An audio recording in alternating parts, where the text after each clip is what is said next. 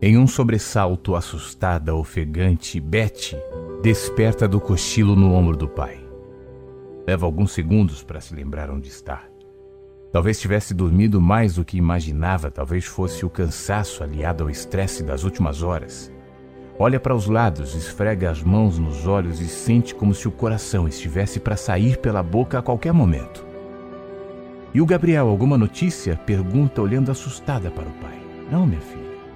Ele ainda está no coma induzido, vai levar algum tempo até que os médicos possam trazê-lo de volta. Descanse, tudo vai ficar bem. Betty deita novamente no ombro do pai, como se estivesse tentando se proteger. Estica o braço esquerdo e abraça-o.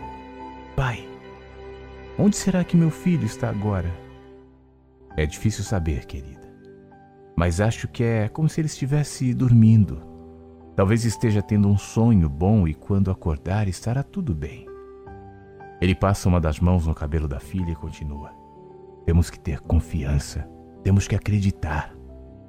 Ela suspira, fica quieta por alguns segundos. No ombro do pai, abraçada em seu peito e de olhos fechados, pergunta: E o Ed, já voltou?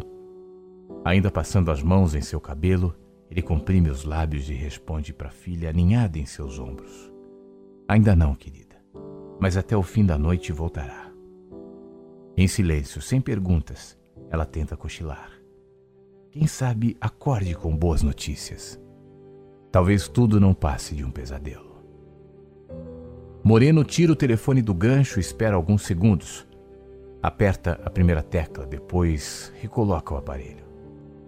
Não vai ligar? Pergunta Chris com um copo de café encostada no batente da porta aberta da sala. O chefe aparenta nervosismo. Era difícil vê-lo assim. Na verdade, em anos de convívio, essa era a primeira vez. Não, ainda não. Ele dá um leve soco na mesa e fala como para si mesmo. Ed deve ligar daqui a pouco. Provavelmente está indo para alguma alternativa. Ele vai ligar. Depois pigarreia Olha o telefone de novo, passa as mãos no rosto e se volta para Cris. Aqui está tudo fechado, não tem condições de pouso. Certamente o controle o avisou e deve ter lhe encaminhado para outra pista. Em situações como a de hoje, às vezes é preciso esperar um pouco lá em cima até que as coisas aqui embaixo melhorem. Cris não esconde os traços de preocupação no rosto, pega o maço de cigarros no bolso, mas dessa vez está vazio. Ela aperta o maço, toma mais um gole de café e continua ouvindo Moreno. Ou Ed está aguardando uma hora melhor, ou de repente ele vai pousar em outro aeroporto, ou vai nos ligar logo. É melhor a gente esperar mais um pouco. Ele abre a gaveta, remexe por um tempo e estende a mão para Cris com um cigarro entre os dedos. Ela caminha enquanto procura o isqueiro no bolso da calça. Os dois estão quietos. Cris acende o cigarro e traga nervosamente.